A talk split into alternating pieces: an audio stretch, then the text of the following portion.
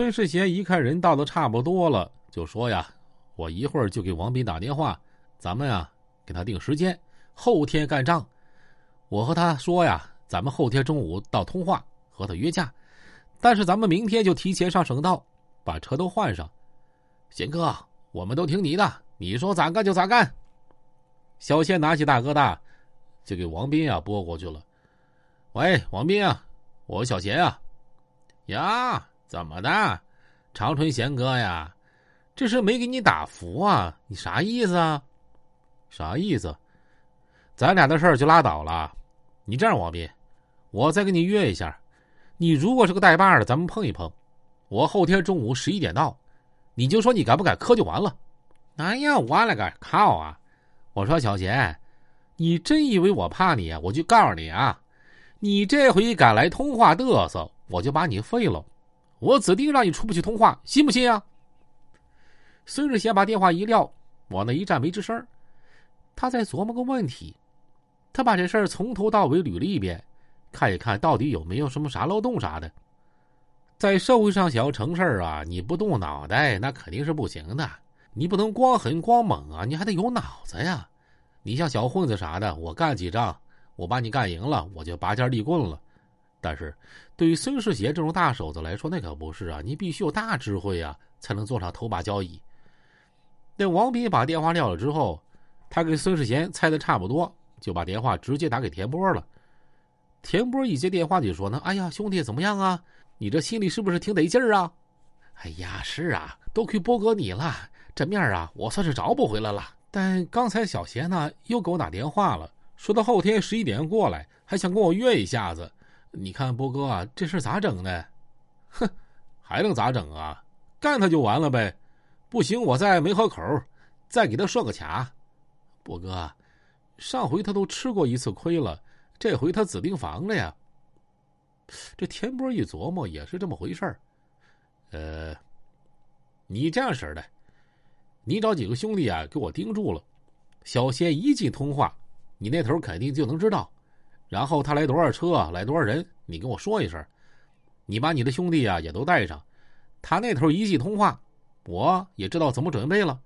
然后呢，我在门河口往你那儿赶，我直接抄他后路，咱俩一块干他，让他有来无回。记住了啊，这回来看到小贤，咱们就把他干死。行，波哥，我听你的。呃，那行，我现在去安排人啊，然后啊，把电话就撂了。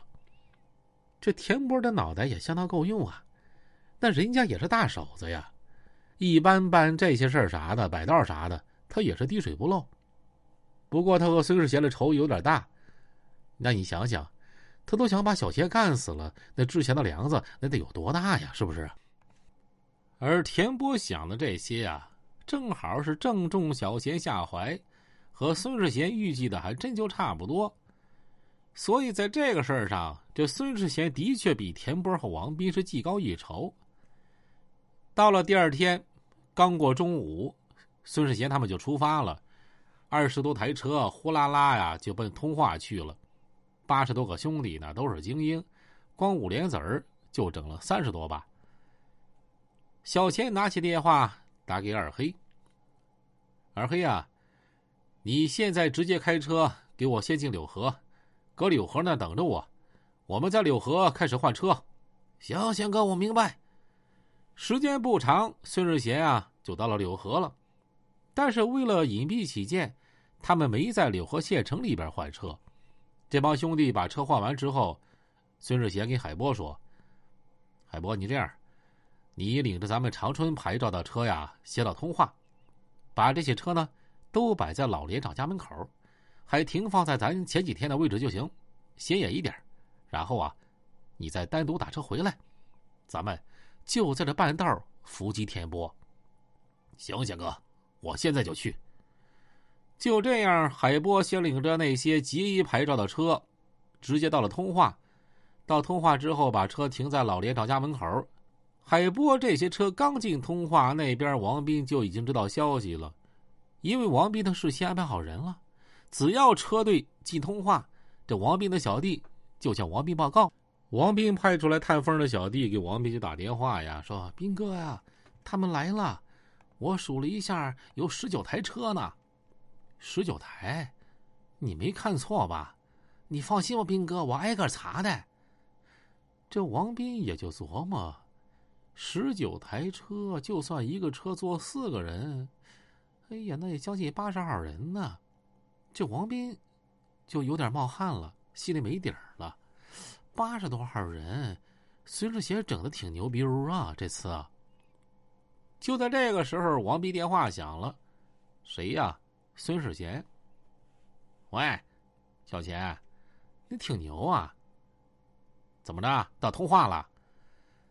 王斌啊，你消息挺灵啊！你咋知道了呢？搁通化这一草一木，我啥不知道啊？你行啊，来二十多个车呢。你既然知道我到通话了，那行，我就不瞒着掖着了。我这头人到齐了，你那头啊，准备准备啊，我明天就和你好好碰碰。我说孙世贤，这回你放心，你敢来通话嘚瑟，你看我能不能让你出去？上次我没准备好，这回我指定废了你。